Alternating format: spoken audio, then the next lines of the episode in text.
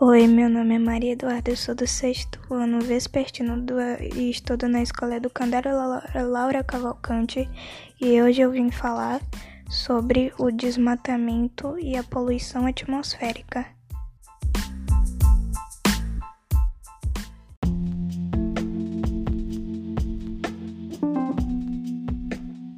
Oi, professor, aqui quem tá falando é Maria Eduarda e hoje eu vim falar um pouco sobre a poluição atmosférica e o desmatamento.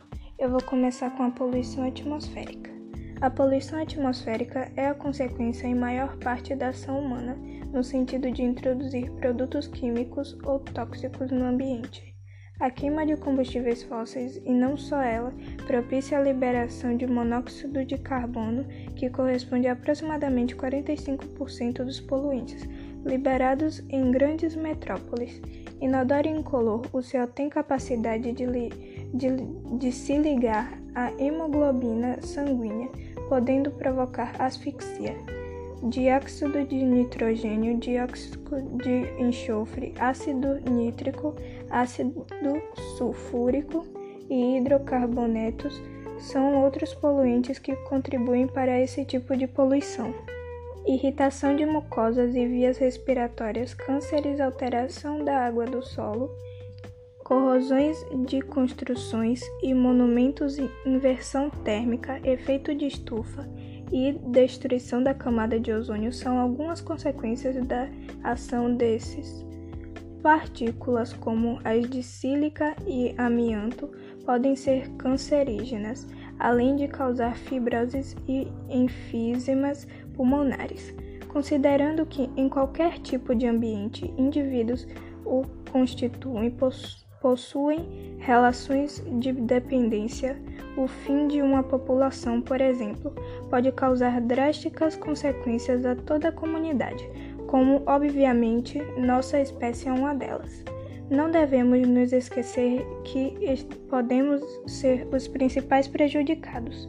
Apesar de várias iniciativas governamentais e não governamentais, impactos ambientais de diversas magnitudes vêm ocorrendo e podem se agravar em razão desse problema. O velho para paradigma de que não há desenvolvimento sem que haja agressões bruscas ao meio ambiente é o principal responsável por essa questão. Agora eu vou falar um pouco sobre o desmatamento. O desmatamento é caracterizado pela remoção da vegetação nativa de uma área.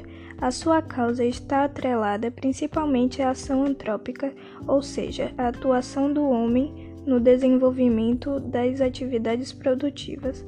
As consequências do desmatamento estão ligadas à perda da biodiversidade e, consequentemente, à extinção de espécies.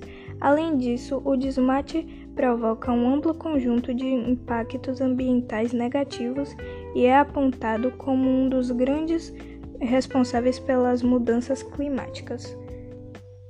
O desmatamento é um fenômeno mundial, no entanto, o maior volume de ocorrências de desmate está nos países subdesenvolvidos e emergentes.